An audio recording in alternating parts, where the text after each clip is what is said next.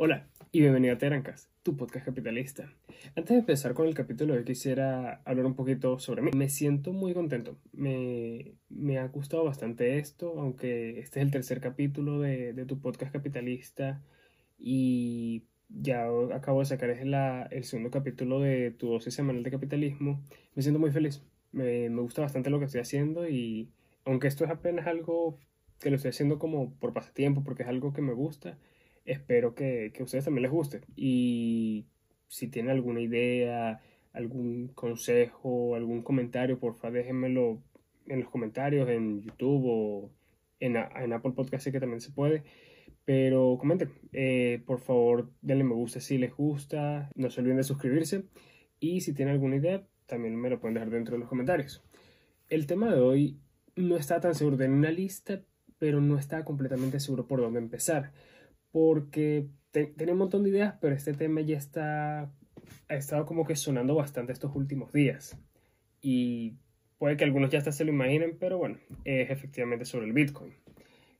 De hecho, hablé esta noticia fue en tu dosis semanal de capitalismo del, del, domingo pasado, en la que comenté de que el Bitcoin acaba de llegar a, a los 50, 54 mil dólares ya superó los 54 mil dólares, pero lo digo porque ya se ha convertido entonces en un bien, en un activo que vale más de un billón de dólares, lo cual es algo que muy pocos bienes han llegado a, a ese valor. Espero que, les guste. Yo no soy experto en Bitcoin, yo no, no me considero un gran creyente, pero considero que es algo que vale la pena hablarlo porque tiene bastante que ver es esto que les voy a contar con Wall Street.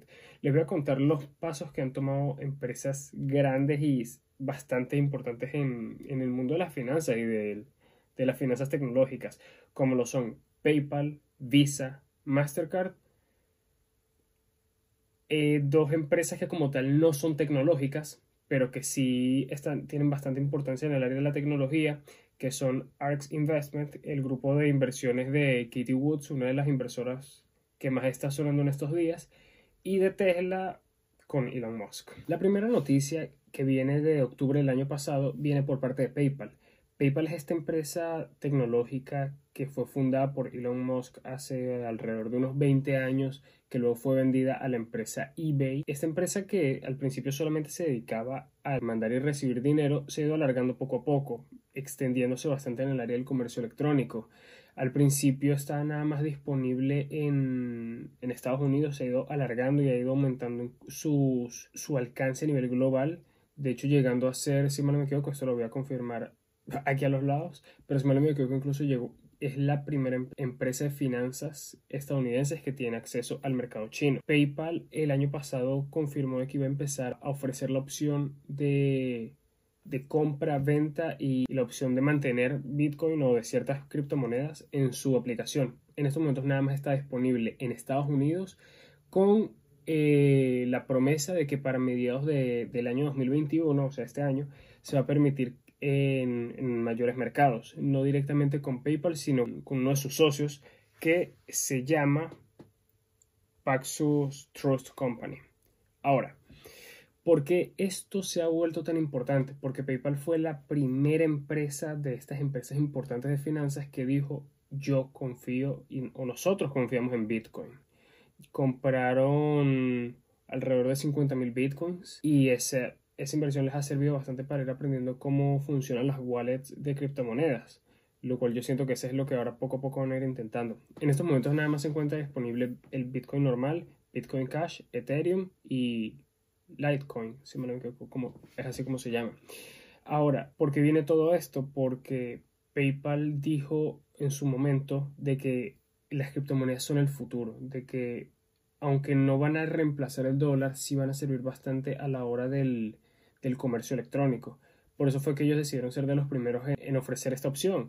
Sin embargo, si nos quisiéramos ir aún más atrás, podríamos ver que Square, otra empresa de finanzas tecnológicas, ya, estaba ofreciendo eso desde el 2018, después de un, de un intento fallido que tuvieron con Starbucks. Ahora, ¿por qué hago tanto hincapié en el tema de PayPal? Porque PayPal, al tener un alcance tan, pero tan grande con la mayoría de los bancos centrales, ha llegado a hacer unas cuantas encuestas donde, sin, donde llegaron a comentar de que uno de cada diez bancos centrales tienen la, el plan o la idea de sacar sus propias criptomonedas de aquí a cuatro años. PayPal no quiere sacar su propia criptomoneda, sino que quiere ser la plataforma donde se pueda donde se puedan mover todas esas transacciones. Si lograra hacer eso, podría incluso estaría haciendo lo que empezó lo que empezaron haciendo Visa y Mastercard en su momento, solo que ahora con criptomonedas. Hay que ver cómo lo hacen, porque realmente PayPal tiene el alcance. PayPal tiene 300 millones de, usuarios en sus redes, entre usuarios normales, eh, usuarios que mandan dinero todos los días, personas que, que utilizan PayPal como medio de como medio para recibir pagos en sus negocios, lo cual le permite un alcance muy grande. Si permite y logra que toda esa gente empiece a utilizar criptomonedas y más adelante les empieza a cobrar una comisión, el, monto sería gigantesco, es, es, una cantidad absurda. Por ahora no hay planes de monetización sobre esto, dicen de que la compra-venta y el de mantener los, los bitcoins no va a costar nada, todo va a ser absolutamente gratis. Pero lo que aclararon es si entonces van a cobrar entonces el bitcoin o lo, un poco más caro y a la hora que uno quiera venderlo lo van a comprar un poco más barato con tal de, por, de, de esa forma sacar unas ganancias. Ahora, vamos a pasar con una de mis empresas favoritas, que es Visa. Visa al inicio de su historia con, con las criptomonedas, de hecho, era una de las empresas que más estaba en contra de ellas. Era de las empresas que públicamente decía de que el Bitcoin era algo inútil, que no tenía valor y que era dinero falso. Hoy en día, sin embargo, es todo lo contrario. Visa tiene contratos y ha hecho, ha hecho tratos con empresas privadas y con bancos de criptomonedas con un, total, con un total de 35 tratos, generando 35 tarjetas distintas para 35, 35 empresas distintas, lo cual demuestra que ya efectivamente a nivel financiero, a nivel de, institucional, ya el Bitcoin no se está viendo como cualquier cosa. En este momento el Bitcoin, si la empresa financiera más importante del mundo, que es Visa, lo está haciendo, imagínense. De hecho, Visa, de la misma forma que, PayPal, ellos no quieren sacar su propia criptomoneda, sino que quieren mantenerse siendo la plataforma donde ellos lo hacen. De hecho, ellos ya dijeron públicamente en una entrevista la semana pasada cómo ellos están ya creando y diseñando su propia plataforma para pasársela a distintos bancos centrales y que de, y que de esa forma se puedan empezar a, a mover los bitcoins.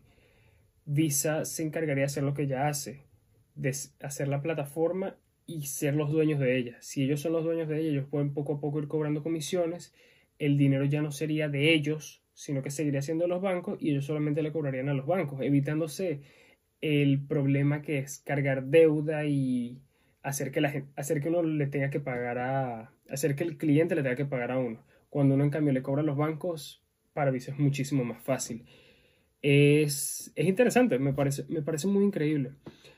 Por eso el director ejecutivo en la entrevista que tuvo hace una o dos semanas mencionaba cómo para él, eh, los, no solo para él, para él y para la empresa, los consumidores del día a día están empezando a ver las criptomonedas como una nueva opción.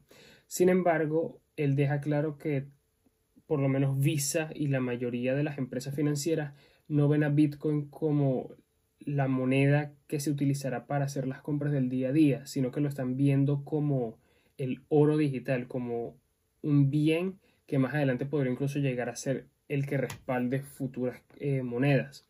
Lo cual, lo cual me sorprende porque yo lo llegué a mencionar igual en, en el capítulo anterior de, de tu dosis semanal de capitalismo. Yo no me considero un gran creedor, un gran eh, defensor del Bitcoin, pero leyendo esto entiendo por qué tanta gente lo, lo, lo apoya. Y, repito, no tengo nada en contra. De hecho, si la gente quiere comprarlo y si le ha estado generando bastante dinero, de hecho, tengo un amigo que, lo, que, le ha ido bastante bien con eso, me parece bien, pero no es la forma en la que, en la que yo considero que yo lo haría.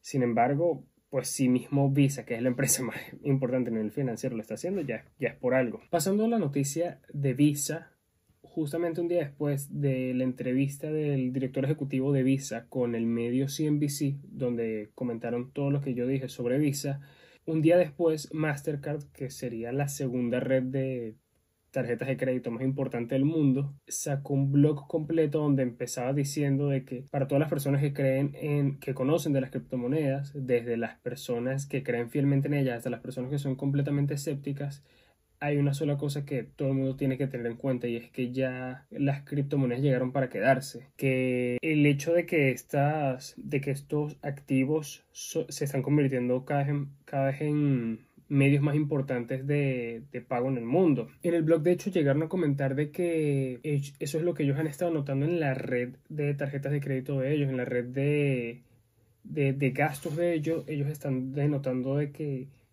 en esos momentos la gente cada vez está comprando más criptomonedas con sus tarjetas.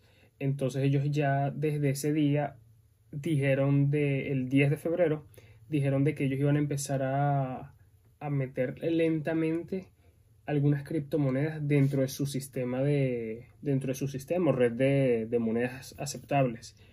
¿Cuál, cuál es el, problema de todo esto? De que ellos quieren es ofrecer criptomonedas que sean estables.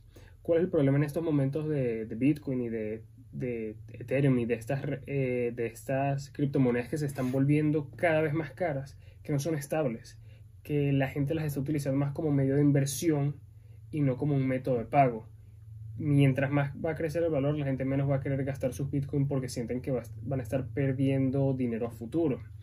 Entonces, ellos dicen de que esto va a tomar tiempo, pero que poco a poco esto va a empezar, que ya el movimiento empezó y que ellos quieren ser la empresa que lleve las criptomonedas al siguiente nivel para la mayoría de sus, de sus consumidores.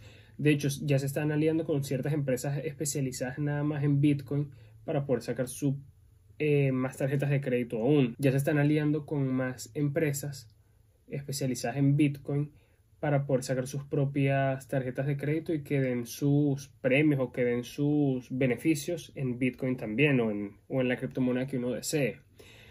Ellos dejan claro que puede que para más adelante varios de los activos o de las o de las criptomonedas que están ahorita no van a no van a no van a estar en sus redes porque no cumplen con ciertas, con ciertas normas que ellos están pidiendo, el tema de privacidad, el tema de cómo se manejan los datos, el tema de dónde se, dónde se, se alojan, qué tan fuerte es la seguridad que ellos ponen y si es estable o no, que es lo que, lo que mencionaba. Algo que me gustó de, de leer el blog es de la forma en la que Mastercard habla de sus de su filosofía, porque a diferencia de Visa no subió ningún un comunicado oficial y el comunicado de PayPal fue bastante serio.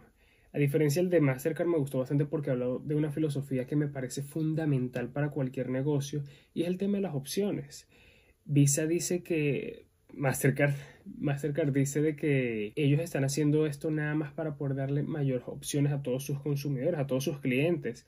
Ellos no quieren meterte por la cabeza la idea de que ahora todo va a ser criptomonedas, de que ahora todo lo que tienes que tener lo tienes que tener ahorrado o hacer o pagar todo en criptomonedas, sino lo contrario, sino que si tú eres una persona que tienes tus dólares, yenes, eh, eh, euros, pesos, los puedas cambiar a la criptomoneda que tú quieras y que sea de tu total decisión tener una parte en alguna moneda y el resto en otra. Eso es algo que me pareció increíble y la forma en la que ellos comunicaron todo su, su comunicado está excelente. Les voy a dejar el link para que lo lean porque en serio es la forma más humana y más inspiradora de, de llegar a esta noticia, que es lo que me gustó. Muy, muy. Desde mi punto de vista me parece que el comunicado de Mastercard, a pesar de que me pareció increíble, lo hicieron como, como porque, ah, Visa y ya está, ya PayPal estaba, Square también, y ahora Visa, ok, tenemos que meternos también. Entonces, no estoy seguro si, si esto en serio ya lo tenían planeado o fue como una decisión a último momento. Sin embargo, que ahora dos instituciones grandes como Visa y Mastercard, más PayPal, más, eh, aunque Square ya está creciendo bastante, en mi opinión todavía no es tan grande como estas tres empresas en ningún aspecto pero ya con que estas cuatro empresas estén, ya se está empezando a crear un, un efecto de, de, redes. Mientras más personas, o en este caso, mientras más empresas financieras estén aceptando las criptomonedas, sobre todo el Bitcoin, más va a seguir creciendo. Entonces, vamos a ver cómo, cómo, sigue, cómo sigue aumentando esta noticia, cómo, cómo se desarrolla. Si Visa y Mastercard hablan aún más de Bitcoin o si nada más se limitan a hablar de las criptomonedas. Pasando a la siguiente noticia, esta sucedió un poco antes de, de los comunicados de Visa y de Mastercard, pero quería dedicarme primero era a, a lo comentado por, por, las, por las empresas financieras. Y ahorita vamos con la empresa automovilística más valiosa del mundo, que el dueño es el hombre más rico del mundo, Elon Musk y Tesla. El 8 de febrero Elon Musk dijo públicamente, y bueno, lo dijo, lo, lo publicó la Secretaría de, de Comercio y de Cambio de Estados Unidos, de que había comprado 1.5 mil millones de dólares en Bitcoin y comentaron de que en una rueda de prensa que esperan más adelante poder empezar a aceptar Bitcoin para sus operaciones. Ahora, porque esto me, me llama tanto la atención, sinceramente porque yo siento que Tesla no merece la evaluación que tiene en estos momentos. Creo que es más un tema de, de que es Elon Musk y a pesar de que ciertas cosas yo lo admiro bastante porque ha logrado infinidad de cosas increíbles, siento que la gente le sigue bastante la corriente a Elon Musk. Lo interesante de esto es de cómo Elon Musk actuó durante esos días. Durante esos días, todos los días antes él estuvo hablando bastante sobre una criptomoneda que se originó al principio por una broma nada más llamado, llamado Dogecoin, del cual Elon Musk se pasó tuiteando varios días antes de eso. Sin embargo, al final el compró fue Bitcoin y aunque él dejó muy claro que era toda una broma, creo que varias personas se decepcionaron al darse cuenta que él no compró fue Dogecoin. Ahora, lo que está haciendo está bien o mal, pues hay que ver qué dice el gobierno de Estados Unidos, porque si más empresas empiezan a comprar Bitcoin como reserva de dinero, puede que a lo mejor quieran empezar a, sacar impuestos de ello también. Hay que ver cómo se desarrolla esa parte pero es, sin embargo, sigue siendo una movida increíble. No hay empresa que hasta ahora haya dicho públicamente que, ok, nosotros en nuestros productos vamos a empezar a, venderlos en bitcoins. Igual no es la primera vez que Elon Musk hace este tipo de, de cosas, de tuitear algo y que gracias a él el valor de algo empieza a subir. La primera vez fue de hecho en el 2018, o la más importante fue de hecho en el 2018, cuando dijo que quería comprar todas las acciones de Tesla que estaban disponibles para volver a Tesla una empresa privada. Para esos momentos las acciones estaban rondando en los 300 dólares y en el tweet dijo que los iba a comprar en 420 dólares, lo cual generó un movimiento gigantesco de acciones que hizo que las em, acciones subieran aún más, luego volvieran a bajar y después de que él tuiteara diciendo que todo era una broma, las acciones volvieron a caer un poco. Y la Secretaría de Comercio de Estados Unidos le tuvo que poner una multa de 20 millones de dólares tanto a Elon Musk como a Tesla debido a que lo que estaba haciendo era manipulación del mercado. Entonces, bueno, no es la primera vez que Elon Musk hace algo de, de manipular el mercado con sus palabras, pero esta es la primera vez que ya no le va a traer eh, problemas legales porque si el gobierno de Estados Unidos no ve a las criptomonedas como una forma legal de pago, no pueden, no pueden hacerle nada. Ahora, pasando a la siguiente noticia que sucedió fue el sábado 20 de febrero, la inversionista, directora ejecutiva y directora de inversiones ejecutiva del grupo ARX Investment, Katie Wood, una de las, en estos momentos, las inversoras más importantes y que más fama ha estado ganando por su, por su forma tan particular de invertir, dijo públicamente que ella ve el futuro de Bitcoin como brillante, que aún le queda bastante por recorrer y de que debería ser incluso el futuro. Llegó a mencionar de que si aproximadamente Sí, si el 100% de los americanos destinan el 10% nada más de, de su sueldo a la compra o al ahorro del Bitcoin, eso fácilmente haría que el precio del Bitcoin subiera a 200 mil dólares por, por Bitcoin, lo cual demuestra la convicción que cada vez más inversores están empezando a tener en esta criptomoneda. A veces no entiendo realmente, porque los bancos, me imagino que para intentar no concentrarse en una sola en caso de que falle, están entrando en el, en el concepto completo de criptomonedas, mientras que algunos otros están yendo nada más por Bitcoin.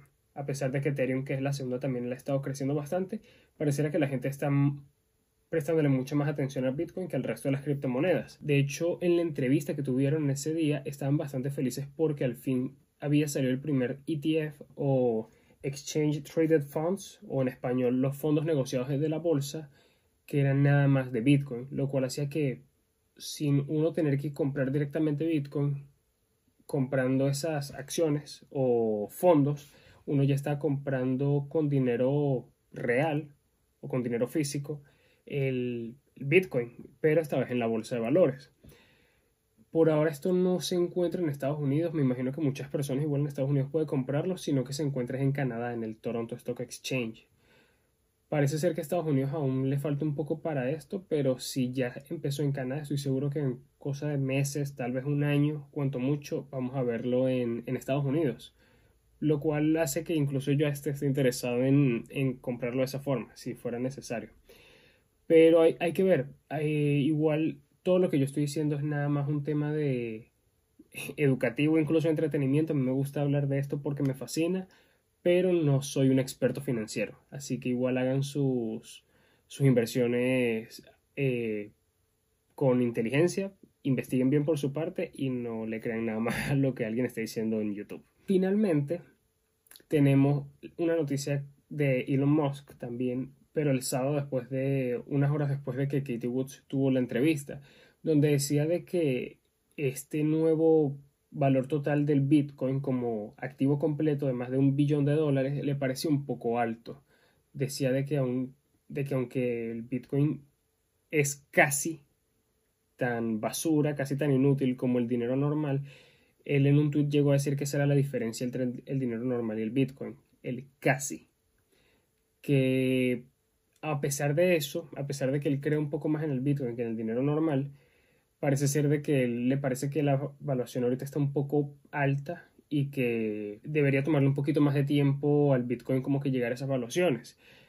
Entonces no lo sé realmente, a veces no sé si es que Elon Musk le gusta hablar mucho o, no sé, sinceramente no sé, pero bueno, esas son como que los, las empresas y, los movimientos que han habido en estos últimos meses y sobre todo en, estas últimas, en estos últimos días que han hecho que el precio del Bitcoin haya surgido tanto pasó de 20, 25 mil dólares a más de 54 mil dólares, lo cual muestra el avance tan rápido que hubo en este par de, semanas, incluso de meses. Eh, llegamos al final de este capítulo, espero les haya gustado. El resumen para esto es nada más de que ahorita el, la subida del Bitcoin ya no es la misma del 2017-2018 por por la compra que había de, personas comprando, sino que estas ahora son inversiones a nivel institucional. Ahora son empresas grandes las que están comprando e invirtiendo en Bitcoin, lo cual hace que eh, la, movida o el futuro sea incierto. Igual de todas formas nadie nunca va a saber qué es lo que va a pasar exactamente. Puede que el día de mañana amanezcamos con un Bitcoin a 60 mil, 100 mil, 200 mil dólares, como puede que amanezcamos a 30 mil. Al final de eso nadie lo sabe. Nada, espero les guste bastante el capítulo de hoy. Si les gustó o no, déjenme en los comentarios, denle like o denle el botón de dislike, déjenme un comentario. Si tienen alguna idea para algún próximo video, déjenme en los comentarios y yo con mucho gusto los veré.